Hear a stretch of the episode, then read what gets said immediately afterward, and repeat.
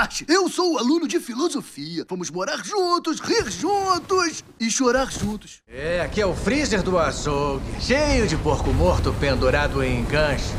Eles só não sabem ainda. Deixa eles em paz, Boomer. Estava ansioso para conhecê-lo, Lord Stark.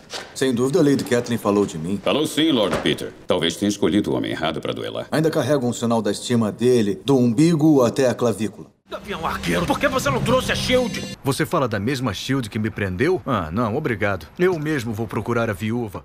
B-127. Como membro da resistência Autobot, você é um traidor para Cybertron. E, portanto, está sentenciado à morte. Começando mais um episódio desse podcast maravilhoso, o Dupla Verso. E hoje eu tenho um super convidado, um cara talentosíssimo, com trabalhos muito bacanas no meio da dublagem. Ele é ator, ele é dublador, ele é músico. E eu tô falando de nada mais nada menos de que Léo Martins. Olá, gente, beleza? Prazeraço estar aqui com vocês, com o Juan, que é um cara muito bacana, me convidou. Tô muito feliz pelo convite, de poder falar um pouquinho do, do meu trabalho de dublador, de músico. É isso aí, vamos lá.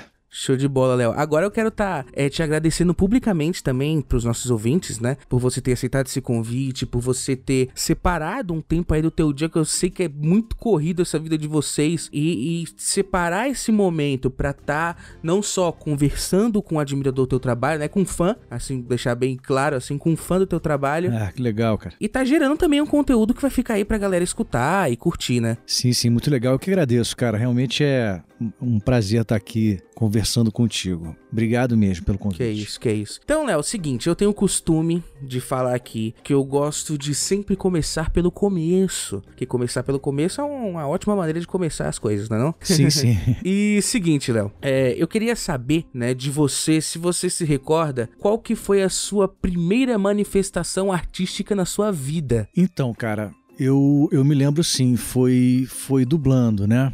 Aliás, agora você me fez aqui me lembrar de uma outra coisa. Eu fiz umas peças de teatro e tal no condomínio que eu nasci, fui criado praticamente em Copacabana. E a gente tinha uma turminha de teatro lá, eu cheguei a fazer umas duas peças e tal. Eu era muito pequenininho. Outro dia uma amiga postou a foto da turminha lá, devia ter uns, sei lá, seis aninhos, sete aninhos por aí. Era muito, muito criança. Mas uma pecinha de teatro bem, bem é, é simples e tal. Logo depois eu já tava, eu já acompanhava meu pai, é, enfim, ele ia gravar novelas, ele ia dublar, na época fazia muito spot para rádio. Ele me, me levou para um estúdio que eu não tenho certeza, eu acho que era Cinevídeo, aqui em Botafogo, aqui no Rio de Janeiro. Pra galera ter uma noção do que a gente tá falando, né? O Léo também, além de ter todos esses talentos e todos esses ofícios aí, ele também é filho do ator e dublador Alfredo Martins. Faculdade não é lugar para brinquedo. Brinquedos são para brincar. Ai, Cadê meu nariz? Daqui. Seu braço. Daqui, Amor, o bigode. Essas crianças não sabem brincar com a gente.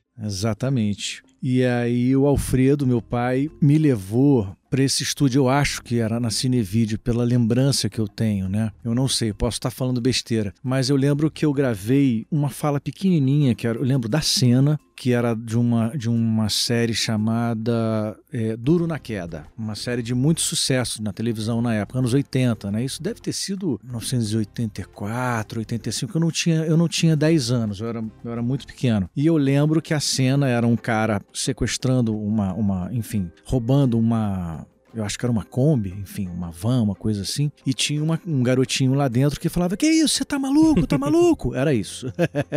eu, lembro da, eu lembro da fala, cara. E aí, depois disso, lembro também que eu gravei um spot para Casa Chama, que é uma loja que tem até hoje, inclusive aqui no Rio de Janeiro tem, que vende tecidos e tal. E era Dia das Mães, era um comercial para Dia das Mães, e era um diálogo entre eu e o meu pai, Alfredo, ah, né? A gente é, escolhendo um tecido pra, pra mamãe e tal, não sei o que. Eu tinha uma parte, ele falava uma coisa, falava outra. Aí pronto, aí cheguei a fazer um comercial pra televisão também, pra Casa Senda, aí comecei a dublar. Comecei a dublar e eu lembro também que um dos meus primeiros trabalhos quando criança era com. Foi dirigido inclusive pelo grande colega e, e que infelizmente faleceu pouco tempo, o meu xará Leonardo José. Poxa, legal. Pois é, ele, ele era o diretor do filme, era um filme italiano, eu não, eu não lembro qual era o estúdio. Eu não vou saber dizer porque eu era muito criança. E então, cara, o começo foi por aí, né? Eu me lembro, tenho uma lembrança também nos anos 80 de frequentar, não como dublador a Herbert Richards, mas acompanhar meu pai. Meu pai gravava muita novela da Rede Globo lá também, né? Que os estúdios na parte de trás da Herbert eram todos alugados para a Rede Globo, porque não tinha,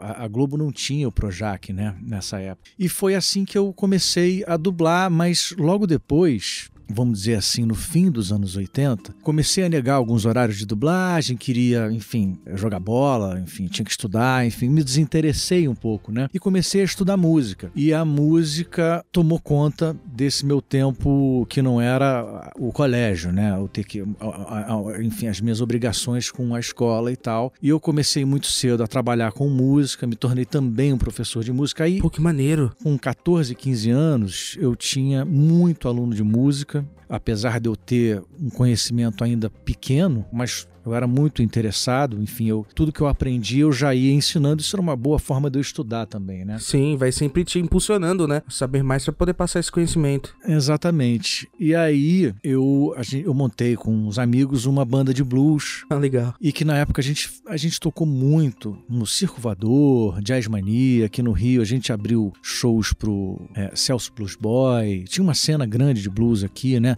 Blues etíricos, o Big Alambique. E a gente, em 1990, 93, a gente abriu um show no Circo Voador que foi assim inesquecível para o Buddy Guy, né, que é um, um grande guitarrista de blues que está aí, sei lá, com 80 e poucos anos hoje em dia, enfim, um grande, uma fera. Do... E a gente teve essa, esse privilégio né, de abrir esse show, foi incrível. Então, nessa época, assim, vamos dizer que nos anos 90, vamos dizer que de 1988 a 1998, eu parei de dublar. Aí eu fiquei só na música, e aí, enfim, esse começo da música foi, foi bem bacana. Eu comecei a tocar guitarra, fazia uns shows com o Zé da Gaita. Aí teve um, uma, eu tive uma experiência muito bacana também. Eu cheguei a abrir em 92, isso, 1992, eu tinha 16 anos. Eu abri um show da Cássia Eller no Circulador tocando, é, tocando com o Zé da Gaita. Foi incrível, porque, se eu não me engano, foi aquele primeiro disco da Cássia. A Cássia veio de Brasília, lançou esse disco, era uma banda incrível, mas o circo estava vazio. Nessa época, a Zélia Duncan também era dava canja com essa banda que eu tive de blues, que era a banda Over Blues. E ela cantava Hurry Through the Grapevine do, do Marvin Gaye. Agora, não sei se ele é o compositor, mas a gente fazia mais ou menos a, a versão do Marvin Gaye. Incrível. A gente chegou a fazer um show, fiz um show com a, com a Zélia Duncan em Niterói, né? Que ela é de lá. E aí eu tocava violão, ela também tocava violão e cantava, e o gaitista é, da banda Overblues, que era o André Cassu, grande, um gaitista assim incrível, também participou, era um trio, né? Foi, foi muito bacana também essa experiência. Aí eu prestei um vestibular para Unirio, para música, aliás, 94. E eu, na época, eu estudava violão também, tocava guitarra, estudava muita, muito, muita música clássica no violão, né? Vila Lobos e tal. Eu era apaixonado por isso. E eu não passei. Poxa. não passei. Aí em 95 tinha três vagas para o curso de violão, bacharelado em violão, fiquei em segundo. Show de bola. Sim, sim, foi, foi bem bacana. Aí foi no início, quando eu ingressei na Unirio, a, a gente tinha um empresário nessa banda Overblues, ele infelizmente faleceu num acidente de carro, foi assim traumatizante pra gente, é o grande Mário Almeida. E aí aquilo deu uma mexida, o grupo acabou, eu entrei para Unirio, comecei a estudar música e no fim do ano de 95 eu entrei para uma banda chamada Ideia Rara. Você depois pode até dar uma olhada aí, tem uns dois, uns dois clipes, passava na Multishow, passava na, no, na MTV, foi bem maneiro também. E a gente fez muitos shows até 1999, né? Essa banda Ideia Rara e fizemos shows no Rio, São Paulo, Minas Gerais, é, a gente foi para Santa Catarina também, teve, teve muita coisa, a gente fez muita coisa. E nesse momento eu estava na Unirio, né? E acabei saindo do bacharelado, transferi para o curso de licenciatura em música, me formei em licenciatura. Nesse momento eu toquei com muita gente, aprendi a tocar um pouco de percussão. Aí foi a época que eu também entrei para um grupo que aqui no Rio de Janeiro é consagrado. Aliás, no Brasil todo é muito conhecido que virou um bloco de carnaval, que é o, o Bangala Fumenga. E na época eu tocava tamborim, gogô no, no bloco. Foi uma época, assim, fim dos anos 90, início dos anos 2000, que essa galera monobloco, Banga La Fumenga, meio que foi resgatando o carnaval de rua, né? Porque isso não existia mais. Eu lembro que nessa época, anos 90, a gente ia passar, a gente ia pular o carnaval nas cidades históricas de Minas Gerais, ou então na Bahia, né? Eu não fui para Bahia, eu, na época eu ia para Minas Gerais. Eu ia para Ouro Preto, para é, São João del Rei e tal. E aí foi muito bacana, porque inclusive essa galera da Unirio e tal, era um, uma galera, foi um movimento muito forte na música de resgatar. A gente fazia roda de samba, chor, tocava chorinho, e aí veio o forró, veio, enfim, teve um resgate muito legal de, de música brasileira e, e, inclusive os blocos de rua, né? Pô, que legal. Então foi uma época assim muito rica, assim que eu aprendi muita coisa, não só com os grandes professores que a, que a faculdade tem, como com os colegas, né? Que eram uma galera muito fera, muito, muito bacana. Eu já tô já no fim dos anos 90 para 2000. Eu saí, fui morar sozinho em 1998, tinha 22 anos, né? Nessa época eu voltei a dublar. Parei de dublar mais ou menos em 1988 e voltei em 1998. Foi isso. E aí, mais, dublando mais num estúdio aqui do Rio chamado Double Sound. Sim. E na Herbert Richards também voltei a trabalhar como dublador eventual. Em 2001, eu, vou, eu fui contratado pela Herbert Richards. Naquela época de carteira assinada e. carteira, mais, né? exatamente, exatamente. É, eu, eu cheguei a pegar esse finzinho aí que a Herbert ainda contratava e fiquei até 2003 lá. Na época eu, eu dublava e também revisava os filmes na Double Sound de 2000, e, 2000 2001 até. Fiquei na Double Sound até 2007, se eu não me engano, revisando e tal. Voltei a dublar em todas as casas e tal, aqui do Rio de Janeiro, né? Terminando a faculdade de música, enfim, aí já tava tocando no. né? Já, em 99 acabou o Ideia Rara, mas eu já tava é, tocando com. Aí eu aí fui tocar guitarra com um cantor chamado Tony Platão, que fez bastante sucesso também nos anos 80 com uma banda chamada Geriz, eu fiz alguns trabalhos com ele. Toquei com, com o João Estrela, do filme Meu Nome Não é Johnny, lembra desse filme que o sim, Celso Mello sim. fez? Então, João Estrela mesmo, o, o, o verdadeiro... O verdadeiro. O verdadeiro Johnny, né? Eu cheguei a fazer um programa do Jô Soares com ele, fiz alguns. Fiz um show, na verdade, só. Foi isso. Fiz um show e o Jô. Um show no interior do Rio Grande do Sul. Foi isso. E aí, enfim, acompanhei, enfim, colegas aqui do Rio tocando, enfim, fiz um monte de coisa tocando. E, e aí levava as duas coisas juntos, né? Assim. Aí fiquei até 2003 na Herbert. Aí de 2003 até 2006 foi um período muito difícil na dublagem aqui no Rio de Janeiro. A dublagem deu uma uma despencada assim de produção. Muita coisa foi para São Paulo, o mercado ficou muito ruim, não para aqueles que na época que já estavam estabelecidos, né? Que não era o meu caso. Eu, eu tinha papéis, fazia, trabalha, trabalhava bastante, mas senti muito esse baque. Entendi. Então eu fiquei mais na música, dublava quando tinha, era, foi uma época bem difícil, quem viveu isso vai lembrar, né, dessa, desse momento complicado. E eu em 2006, se eu não me engano foi 2000, acho que foi isso, 2006 eu entrei, eu voltei a dar aula num... Aliás, antes disso eu dei aula numa escola aqui também de música do Antônio Adolfo, que é uma escola famosa, um pianista que também gravou com um monte de artistas e tal, é um cara famoso no meio da música. Cheguei a trabalhar lá para ele um pouco, depois eu entrei num projeto da prefeitura aqui chamado Obra Social, dava aula de violão, percussão, que foi uma coisa que eu aprendi também na faculdade, né? Enfim, e musicalização, tinha uma turminha de musicalização para criançada, mais novinha. E isso foi até o ano de 2008, por aí meados de 2008. 2009 a dublagem voltou a acontecer melhor aqui no, no Rio. Foi um período longo assim de, de, de dificuldade, assim, de, de pouco trabalho, enfim. Nessa época, nos anos 2000, assim, na primeira década, até 2008, 2009 por aí, eu toquei com o pessoal da Mangueira, eu toquei guitarra com Ivo Meirelles e Funk em Lata, que foi também uma grande escola para mim. Eu toquei sei lá, acho que 2000, de 2002 a 2009, por aí. Fui muito tempo tocando com eles. Então, assim, eu, eu, eu digo que eu tive contato com tocando com duas bandas, com grandes mestres, de, ba de bateria Sim. de escola de samba, que foi o Funk em Lata, que é o pessoal da Mangueira, e o Banga La Fumenga, que é o pessoal é, da, do Império Serrano, de Madureira, que é um grande berço de, de samba aqui do Rio de Janeiro também. Então, assim, sou muito grato, muito me sinto privilegiado de, de ter tido essa, essa escola, né? Porque é uma escola também, não é? Total, total. Então, foi um momento, assim, de, de muito crescimento para mim. Aí, em 2010, eu fiz um concurso para ser professor de música do município. 2002 eu me formei na Unirio. Aí 2003 eu fiz uns concursos, não passei. 2010 eu repeti, passei. Tomei posse no município em 2012. Comecei a lecionar numa escola em Braz de Pina, que é na zona norte do Rio de Janeiro. Depois eu fui cedido para uma escola em Olaria, que fica ao lado da quadra do Cacique de Ramos, que é um outro bloco de assim extremamente tradicional no, no, no, no, Carnaval Carioca. E aí foi um outro momento muito bacana porque eu tive contato com os mestres do Cacique de Ramos. A gente fez um projeto lá muito bacana, com, tive a oportunidade de, de fazer um coral com as crianças e eles ensinavam percussão para a turma dos, né, de sexto, quinto, sexto ano e eu fazia o coral com o terceiro, quarto ano, se eu não me engano. E só aquelas músicas, aqueles sambas consagrados, né, do Jorge Aragão, Ô, enfim, louco. aquelas,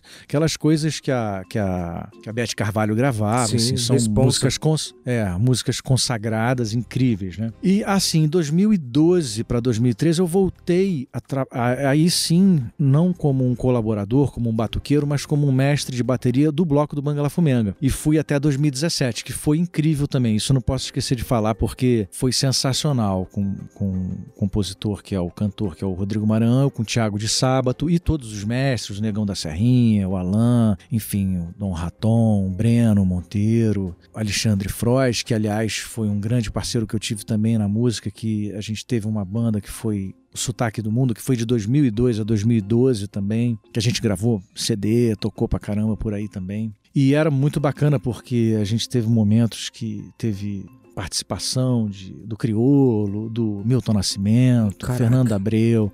É, a gente fez um show, um show em São Paulo que eu também não esqueço, que foi com a Roberta Sá cantando. Ou seja, o Banga, então, nem se fala. A gente teve show com. fez show com Moraes Moreira, com Davi Moraes. Nossa, assim, foi assim, emocionante na época. E o carnaval de rua aqui, que eles fazem aqui, eles colocam 100 mil pessoas no aterro do Flamengo. É um negócio assim. É, é, é assim de chorar. A gente, a gente se emocionava tocando. Então, cara, foi isso. Aí dois, até 2019 eu dublava bastante, todas as casas aqui do Rio. E até 2019 eu estava dando aula no, no município, né? Nessa escola Marcílio Dias, depois para Clóvis Bevilacqua. E dublando, fazendo tudo ao mesmo tempo, né? Tocando à noite, enfim, era sempre muito, enfim, muito ocupado, né? Mas, mas fazendo o que eu, o que eu sempre, sempre quis fazer, tendo esse privilégio. Maneiríssimo. Não sei, já, são- já tô falando meia hora, hein, Juan? eu não sei, cara.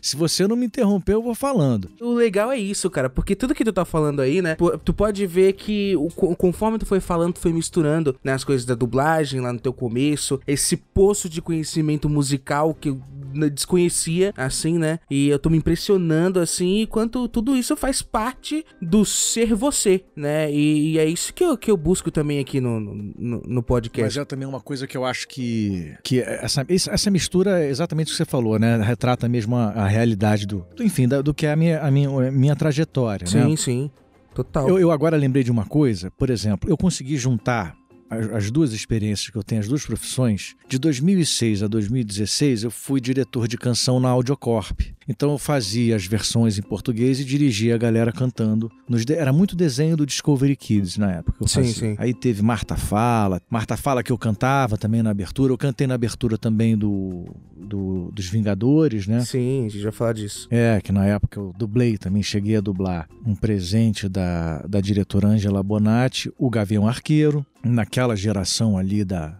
de desenho, né? Então, nesse momento aí do, do meio dos anos 2000 até 2016, eu, eu dirigi música para Audiocorp, que é um estúdio que cresceu bastante aqui no Rio de Janeiro também. Que eu cheguei, eu- eu, assim, em 2019 eu, eu tive que pedir uma licença no município, parei de dar aula para poder fazer um mestrado, estou fazendo mestrado em música no FRJ, e comecei a dirigir, que foi assim um- uma coisa que eu não esperava, enfim, pintou um convite, na verdade eu fui lá, me ofereci, soube que tinha uma, uma vaga para dirigir na Delarte, que é o estúdio que eu sempre fui apaixonado pela história, enfim, pela trajetória que eles têm e pela, pela tradição que eles têm na- no mercado de dublagem, né? Então, eu hoje em dia tenho essa felicidade de, de estar diretor lá, espero es- continuar por muito tempo, porque está sendo uma outra grande escola para mim, né? Poder pegar um conteúdo tão bacana de, de dublagem, de séries, de enfim, e filmes né, muito legais, e dirigir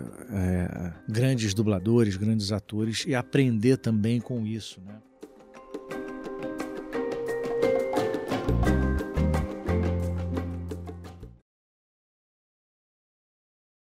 Vocês compreendem que os Vingadores são um desastre, certo? O Homem de Ferro é totalmente desqualificado para liderar uma equipe assim. O Thor é maluco. O Hulk é uma bomba ambulante. O Homem-Formiga não tá nem aí quando o lance é pegar bandidos. E a Vespa tá mais pra arroz de festa do que pra soldado da lei. Você esqueceu o Capitão América. Por que se preocupa tanto com os Vingadores?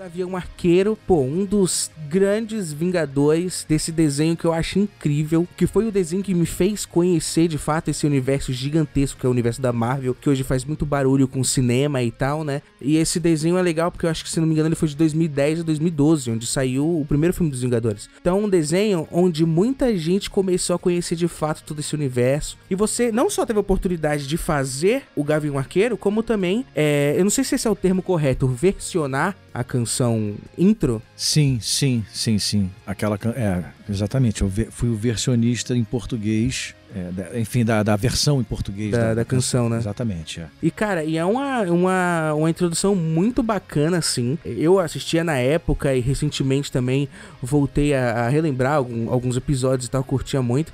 E, cara, é, arrepia de escutar essa, essa canção. A música é muito né? boa, de, né? O lance da nostalgia, né? Que, que que tem dentro da gente. Então me fala como que foi todo esse processo aí? Cara, foi, foi incrível, né, cara? Eu poder, inclusive, juntar essas duas, as duas paixões que eu tenho. Exato. Que são essas duas profissões que eu tenho, que é a música e a dublagem, né? Aquele, é, enfim, essa essa canção de abertura nem se fala, porque a música original é muito boa, né? Muito, é, é muito marcante mesmo. Então, para mim foi, foi incrível. Até tem uma, uma parte da letra hoje em dia que eu faria diferente, uma palavra.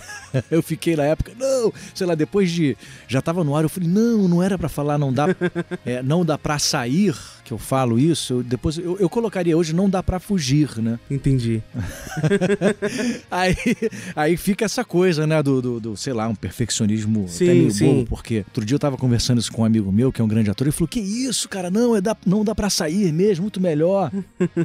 e eu falo, não, cara, não dá para fugir, não dá para fugir daquela realidade e tal. Para quem ouviu muito a música, vai, vai lembrar exatamente da, dessa é bem no parte. comecinho, é. né, da, da música. É. O mundo vai falir, ferida atormentar, não dá pra sair. É, exatamente. Ferido atormentado, não dá pra fugir. E nem Sim. dá pra voltar. Uma coisa assim, né? Resisto forte então. E não, não vai, vai ser, ser, em vão. vão. Isso aí é. Aí, os Vingadores, caraca, tá. É. Nossa. É.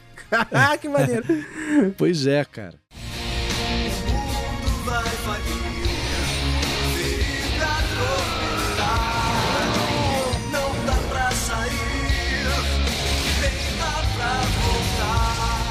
grande, grande privilégio, sorte ao mesmo tempo. Eu, eu, graças a Deus eu aproveitei, né? Enfim, não joguei fora. E é para mim uma, uma emoção, né? Poder fazer essas, esses trabalhos, enfim. E, e o, o, o, Gavião Arqueiro, você curtia? Curtia porque muito. Porque teve um, um, um, lance no comecinho do desenho, no, nos primeiros episódios, assim, porque eu lembro, a troca foi até bem, bem rápida, né? Porque eu lembro que começou com o Eduardo Dascar. O Hulk, ele é um monstro, né? Foi o que disseram e é o que todo mundo acha. Os militares e a SHIELD estão atrás dele há anos e ele causou muita destruição. E depois passou para você. Uhum, uhum. Então não sei se foi uma coisa meio despega de surpresa que aconteceu. É engraçado que eu, eu lembro na época, eu não soube disso, né? Que é o meu grande amigo Eduardo Dascar, não é só um colega, é um amigo que eu tenho. E eu não sei o que, que aconteceu na época, eu não lembro. Depois de muitos anos eu falei, caramba, pô, Dudu, eu vi que você fazia o, o, o Gavião Arqueiro e depois eu vou fazer. Ele falou, ah, cara, isso é assim mesmo, não sei o que. Não sei, às vezes, cara, ele não pôde, ele não pôde ir. É. Alguma sim, coisa. Sim. O, o, o, personagem nesse desenho se consolidou com a tua voz, né? Sim. Porque tu pegou, foi no começo da primeira temporada, então foi daquele ponto pra, pra frente. Enfim, eu, eu, eu não lembro o que, o que não soube nem o que aconteceu na época, mas, mas eu até, foi exatamente assim que eu descobri também. Eu fui zapeando fui, fui procurando e aí vi que era o das Carantes.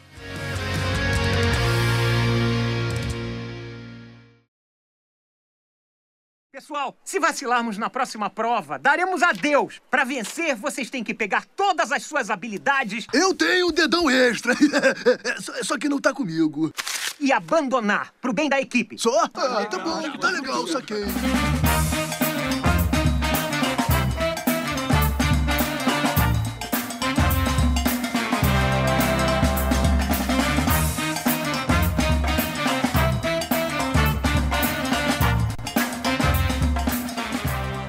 Gente tá nesse, nessa levada aí de, de animação também, né? Pô, cara, um dos meus estúdios preferidos de animação sempre foi a Disney Pixar, porque ela sempre mexeu num lugar específico das minhas emoções, assim. Uhum. E, e, a, e a Disney Pixar, ela teve um momento de recaída, mas lá em 2013, mais ou menos, né? Ela nos- presenteou com uma animação muito bacana que foi Universidade Monstros. E você fez o Art, Sim, sim. que é o personagem mais engraçado daquele filme inteiro. E eu gosto de como tu colocou a tua personalidade nesse personagem, porque eu, eu fiquei comparando um tempo depois o original e a, a sua versão pro personagem, né? E lógico que você seguiu, né, o, o que tava ali do original, mas tem uma coisa de criatividade ali e tal, na fala mais arrastada e tal. E como que foi fazer esse personagem nessa época? Cara, foi, foi muito maneiro, fiquei muito feliz. Na verdade, também foi, foi o Manolo que estava dirigindo na época, que me escalou. Enfim, eu, foi, eu fiquei. Nossa, foi um desafio. Primeiro porque tem aquela voz assim, então... Você tem que, é, é, então você tem que gritar muito. Mas eu até que eu, eu, eu, eu consigo fazer esse, esse, essa voz arranhada sem, sem detonar tanto. É, é. E é isso, eu fiz uma coisa meio assim, talvez até puxei um pouco mais pro cariocão, talvez, né? Não sei. Porque ele tem uma coisa assim e tal, mas... Engraçadão, né? Eu nem lembrava que era 2013, hein, cara. Cara, 2013, eu lembro porque, pô, Monstros S.A., acho que é 2001. E depois de tanto tempo tem uma continuação, né? Uma continuação entre aspas, porque a história do filme se passa bem antes Exatamente. do Monstros S.A., né? Exatamente. E é muito legal quando apresenta novos personagens assim nessa, nesse universo. E esse teu trampo, pô, marcante demais, cara. Marcante demais. 2013, nossa, já tem. Já vai, é, vai fazer 10 anos daqui a Que é pouco. 10 anos, ano que vem nossa, 10 anos, Passa cara. muito rápido, é. E é, esse, esse eu adorei, cara. Depois teve um game que eu fiz também, gravei. Pena que. Não sei se virou. Isso virou, virou série? Eu acho que não, né? Eu não me lembro. Virou agora, agora no passado, no Aham, caso, né? aham. O Art ele não aparece porque ele tá numa época bem diferente do que a série se passa. Porque Monstros S.A. tá no meio, né? O filme original tá no meio, a série se passa depois de Monstros S.A.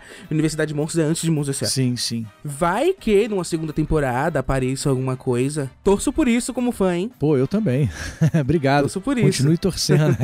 eu também. Porque ia ser demais, é. Ia ser demais eu poder gravar ele.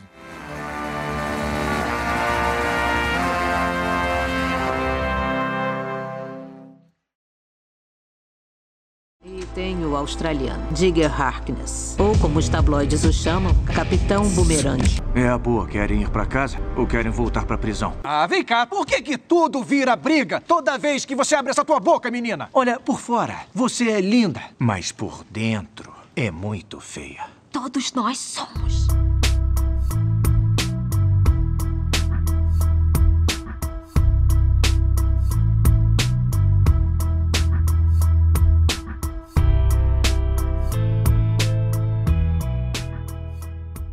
Eu acompanho muito esse universo Marvel, DC e tal, né? E eu, como você pode perceber, eu gosto muito de animações. Então eu assisto toda animação que sai. E o legal é que nos, nas animações, quem faz o, o, o Capitão Boomerang é o seu pai, o Alfredo Martins. Beleza. Só mais 87 missões suicidas pra acabar. Saúde, Waller. Sim, sim, sim. Sim, sim. Isso E nos filmes, Esquadrão Suicida 1 e 2, né? Você teve essa oportunidade de fazer. Quando eu fui chamado na época, o, o, o diretor falou isso pra mim. Acho que foi o Manolo também, né? Primeiro foi o Briggs. O Briggs, Guilherme Briggs. Exatamente. Então foi ele que me falou. Foi ele porque ele também é um outro cara que sabe tudo, né, de dublagem, é Nerdaço, apaixonado é nerdaço. por dublagem, ele sabe de tudo. Então ele me falou isso. Na época ele me, ele me contou. E, enfim, uma felicidade.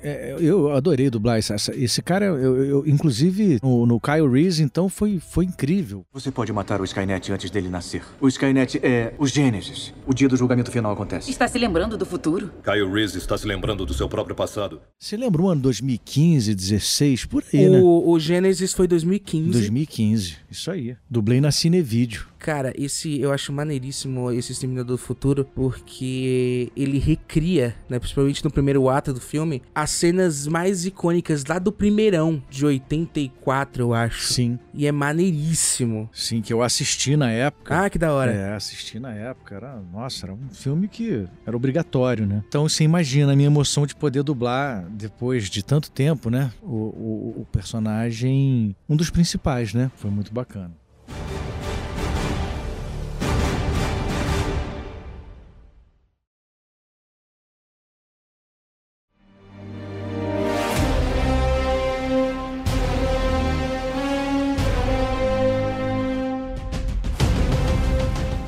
Preciso fazer duas menções honrosas antes de a gente sair dessa, dessa parte, né, de super-heróis. O primeiro é de um filme até recente que saiu, né, que é o Rick Mason no filme da Viúva Negra. Ouvi umas coisas sobre os Vingadores terem se divorciado. Eu tô melhor sozinha. É só falar comigo. É como funciona esse lance de amizade. Eu sei. Seu amigo, secretário Ross, tá farejando meus negócios a ponto de alguns contatos recusarem minhas ligações. Ele é um personagem, assim, que no filme ele é até um personagem tranquilo, assim, né? Simples tal, ele é mais o. Ele ajuda a Viúva Negra conseguir o que ela precisa ali, né? Sempre tá ali por trás. Só que esse personagem específico, ele tem um papel muito importante no universo do Homem-Aranha. Eu acho que tem muito desse personagem vindo por aí. Quando eu vi ele no filme, cara, e foi muito legal ver ele com a, com a tua voz, e, tipo assim, acho que eu fui um dos poucos do cinema que, tipo assim, já tava imaginando o que poderia vir pro futuro aí da Marvel e já fiquei, tipo, muito, muito, muito contente. Que maneiro, cara. Legal. E, e para finalizar, a gente falou de, de Universo do Homem-Aranha, né? Você fez aquela participaçãozinha no Homem-Aranha, no Aranha Verso. Que diabo é isso? Sou o Homem-Aranha.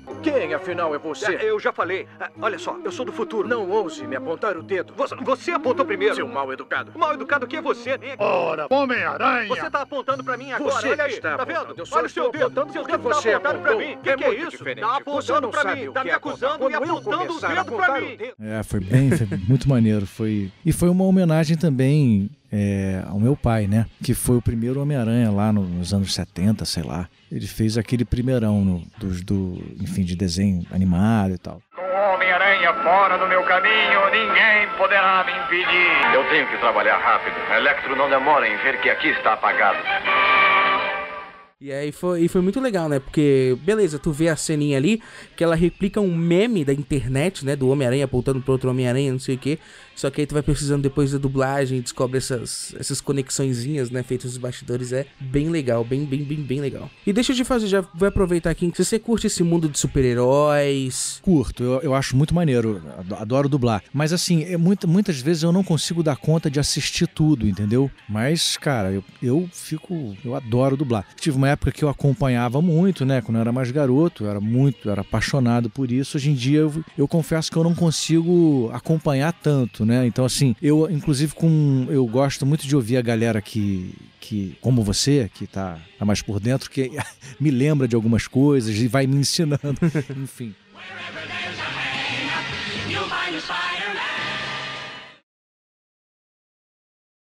Não dá pra ver muito longe quando colocamos no Não chão. dá pra se ver nada de uma grande altitude, sem falar na porcaria do ar que fica ferrando as nossas naves. Temos 15 Vipers enguiçados. Precisamos de mais olhos. Chame a patrulha. Redistribua a patrulha de combate aéreo na busca. Deixe a frota mais perto da Lua. Poderemos convocar os Vipers para que enfrentem qualquer ataque.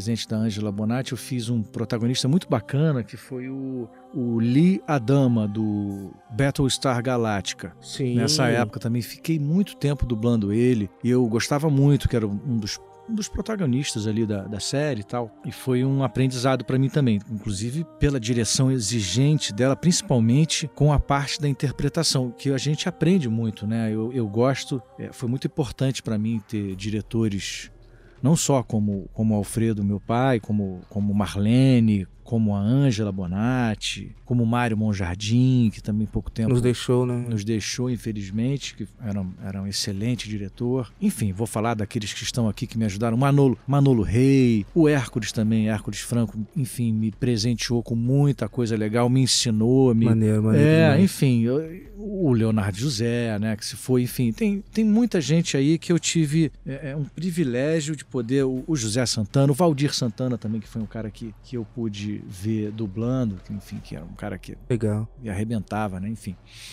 Então, é isso.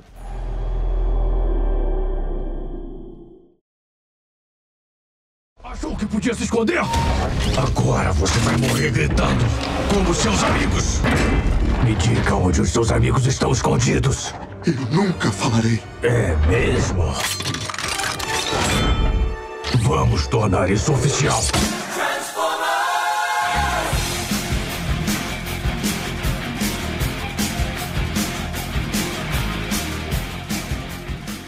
Sei se você se recorda de um personagem que você gravou pro filme Bumblebee, que é o Blitzwing. Sim, sim, o Blitzwing, lembro. Lembro e fui assistir o filme na, na pré-estreia. Ah, que maneiro. Eu lembro uma participação pequena também, né? Mas foi bem maneiro. O Blitzwing foi bem bacana. Pô, foi bem legal porque o Blitzwing ele é um personagem que lá no primeiro filme do Transformers em 2007 a gente não entendia porque o Bumblebee não falava. E nesse filme de 2018 a gente pôde descobrir o que, que aconteceu com ele pra ele não falar e tal. E o Blitzwing é um personagem muito, muito, muito clássico da era dos Transformers. Transformers é uma coisa que faz parte massiva da minha infância. Muito legal. E eu lembro que eu fui na estreia assistir Bumblebee no dia Aham. 25 de dezembro. Natal eu tava lá, que nem Maneiro. maluco, na fila do cinema. Então você, você me lembrou de uma coisa que eu dublei numa certa geração de desenho animado, num- enfim, algum. é, eu cheguei a fazer o Side Swipe. Transformar! Exército Cybertron, décima divisão, soldado Sideswipe se apresentando. Permita-me ajudá-lo do modo que eu puder, senhor. Sim, sim, eu- eu- era um desenho. Foi, será que foi Transformers Armada? Foi o Armada, Foi o exatamente. Armada? Caraca! Exatamente, Transformers Armada. Que maneiro, que maneiro. Armada eu lembro que eu assisti. Direção do meu velho. Ah, que legal, que legal. Eu lembro que Armada eu assistia quando era moleque, só que eu lembro que eu ia na locadora é, alugar o DVD que tinha um. Tipo, Transformers Armada volume 1, 2, aí tinha uns episódios, 4, 5 episódios. E eu lembro de assistir na infância. Que maneiro, cara.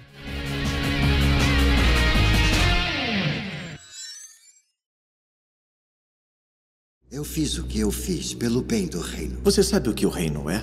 Ele é as mil espadas dos inimigos de Aegon. Uma história que concordamos em trocar repetidas vezes até esquecermos que é uma mentira. Mas o que teremos depois que abandonarmos a mentira? O caos. O caos é uma escada.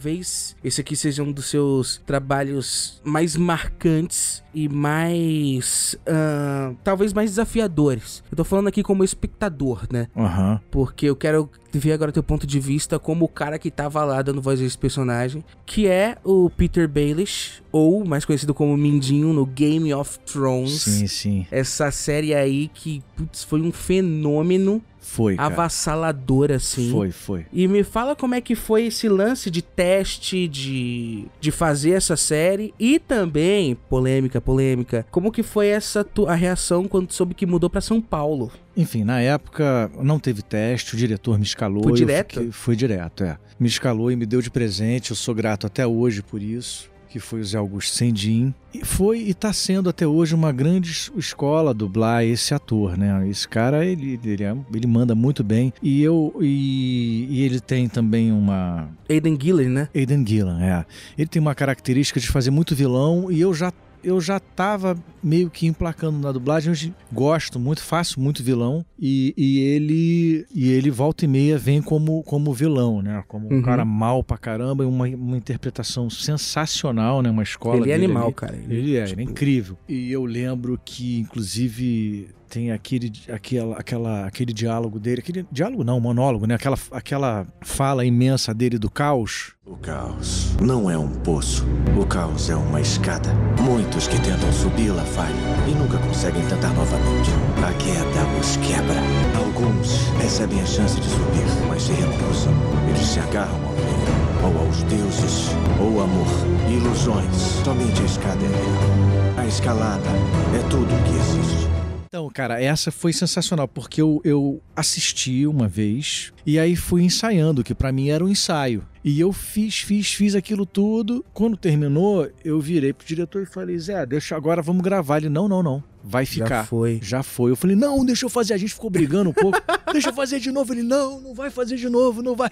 E, e aí ficou, cara. Foi assim: o primeiro foi numa, numa porrada só. E foi, foi sensacional, porque na verdade eu tava fazendo um ensaio, mas já realmente estava emocionado, né? Porque eu não vou lembrar do, do, do, do texto, né, cara? Porque isso. Acho que eu gravei o que? Em 2010, o, o Game of Thrones. 2011, É, Game of Thrones, ele foi de 2010, eu acho. 2011 a 2019, eu acho.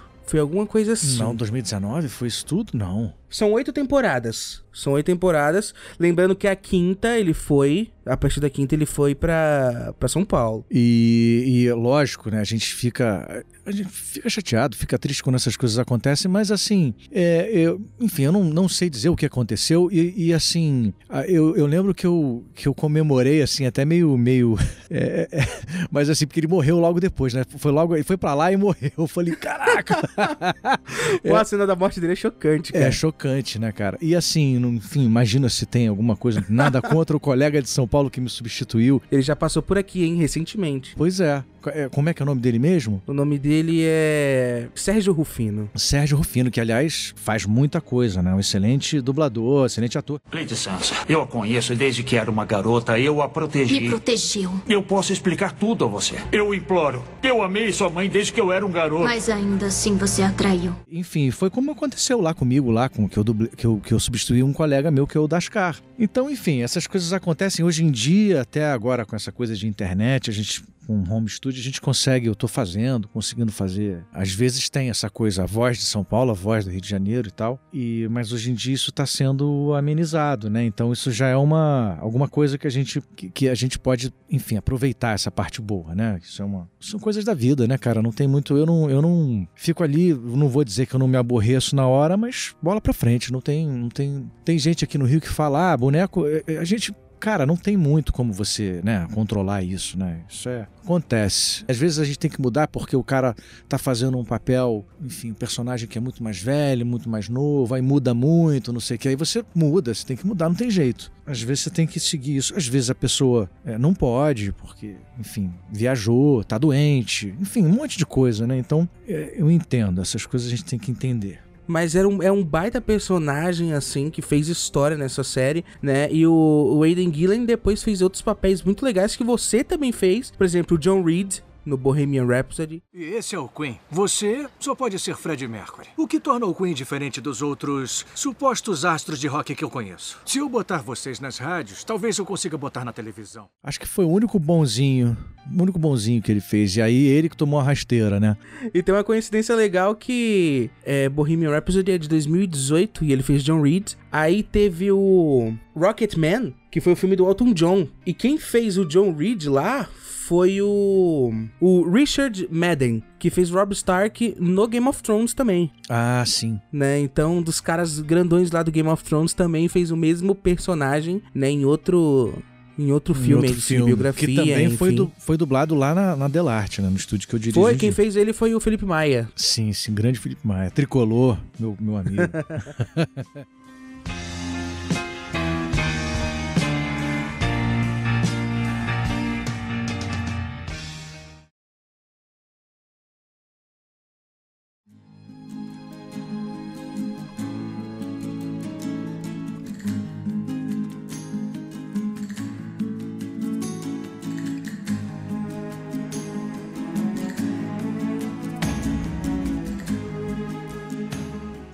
Teria algum personagem que te marcou, que a gente não falou aqui, ou que você fez e na mídia, né, na grande mídia aí, não, não foi tão bem divulgado, não foi, enfim, algum trabalho marcante para você que a gente não comenta aqui? Teve o, o Toro Valente do Toro, Ferdinando, do Toro Ferdinando, né? Olha o que o cabra trouxe.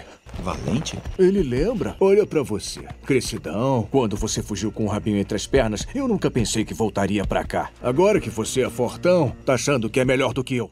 Daquela animação do, do diretor brasileiro até, né? Sim, o Carlos Saldanha, tô ligado. Exatamente, Carlos Saldanha. Então, foi bem marcante para mim. Gostei muito de dublar, também dublei na Delarte. Também outro que eu dublei na Delarte foi o Smurfs, foi 2000, 2017, eu acho, o filme, e eu fiz o Robusto. Eu sou um gênio, eu sou espertão, sou um Smurf inteligente, é, mas nem sei acender uma fogueira. A Smurfette veio aqui para ajudar vocês, e nós também. Tá tudo bem, Robusto. E agora dublei pro Dublavi, pra Dublavídeo em São Paulo a série. A série do Smurfs, fiz o Robusto daqui de casa, com a direção da Vanessa Alves lá pra Dublavídeo. Foi maior barato também, então adorei fazer. Parece que já, já estreou também.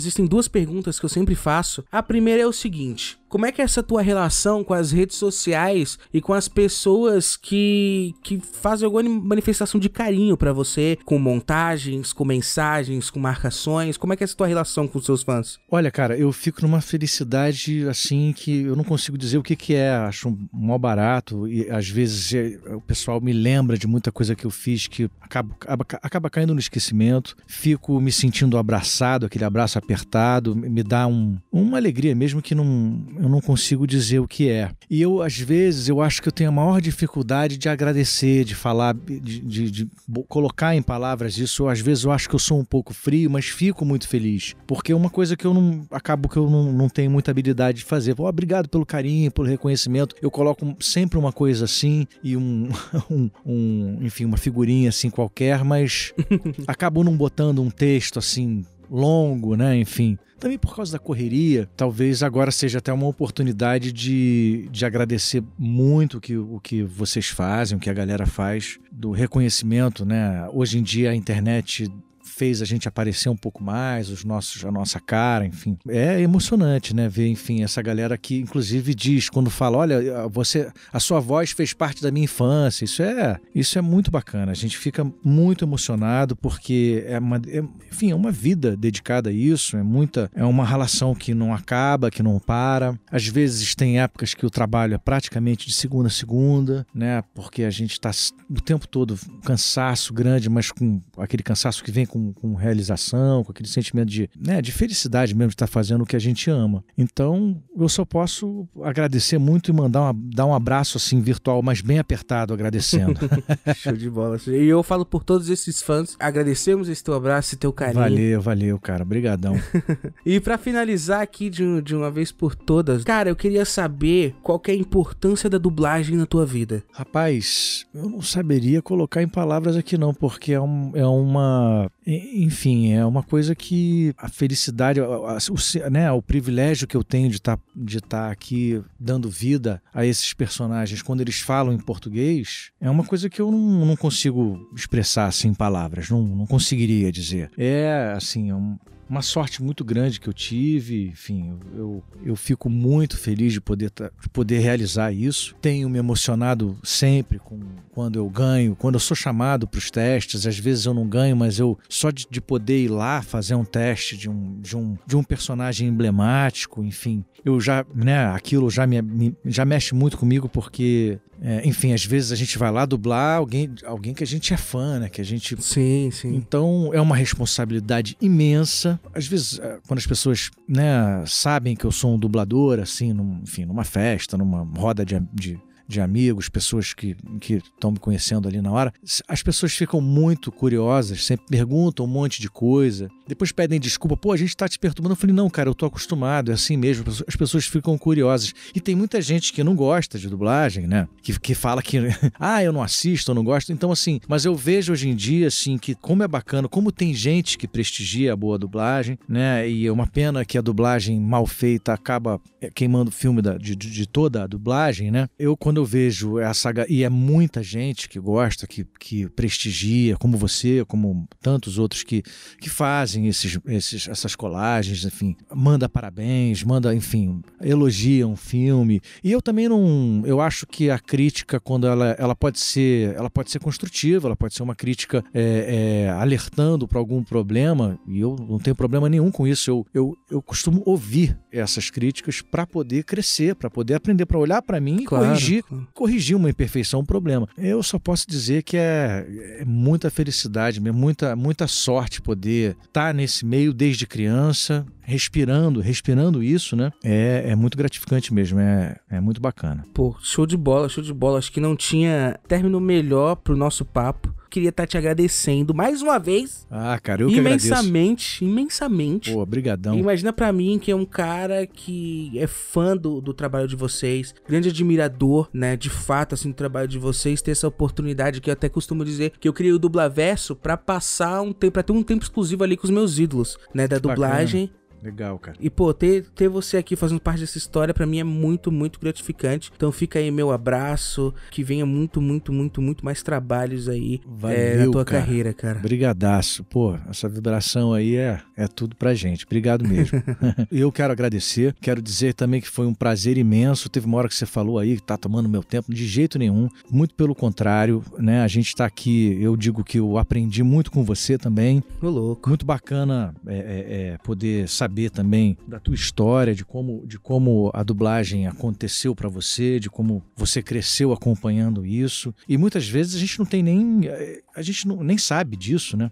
De, de como é forte para muita gente. E isso só me faz, assim, estar tá mais, cada vez mais atento a tudo que eu estou fazendo para poder fazer melhor. É isso. Eu agradeço muito mesmo e, e, e, até, até logo, né? A gente daqui a pouquinho claro, claro. tá se falando de novo aí. Ah, tu não pode deixar, né? É, deixa tuas redes sociais aí pra galera tá te acompanhando, o teu trabalho e tal. Sim, sim. Eu também hoje em dia uso muito mais o, o Instagram, mas tem a página que ela tá junta, né, do Facebook, que é o arroba Leo Martins Music Dub, né? Leo, que eu digo sem acento, né? Leo Martins tudo junto, Music Dub, tudo junto. Que tem, obviamente, os conteúdos de música e dublagem que eu vou postando lá. Show de bola, show de bola. Então, Léo, é isso, cara. Valeu. Brigadão, cara. brigadão e, e grande abraço. Outro grande para você. Valeu, tchau, tchau. Tchau, tchau, cara. Um abraço.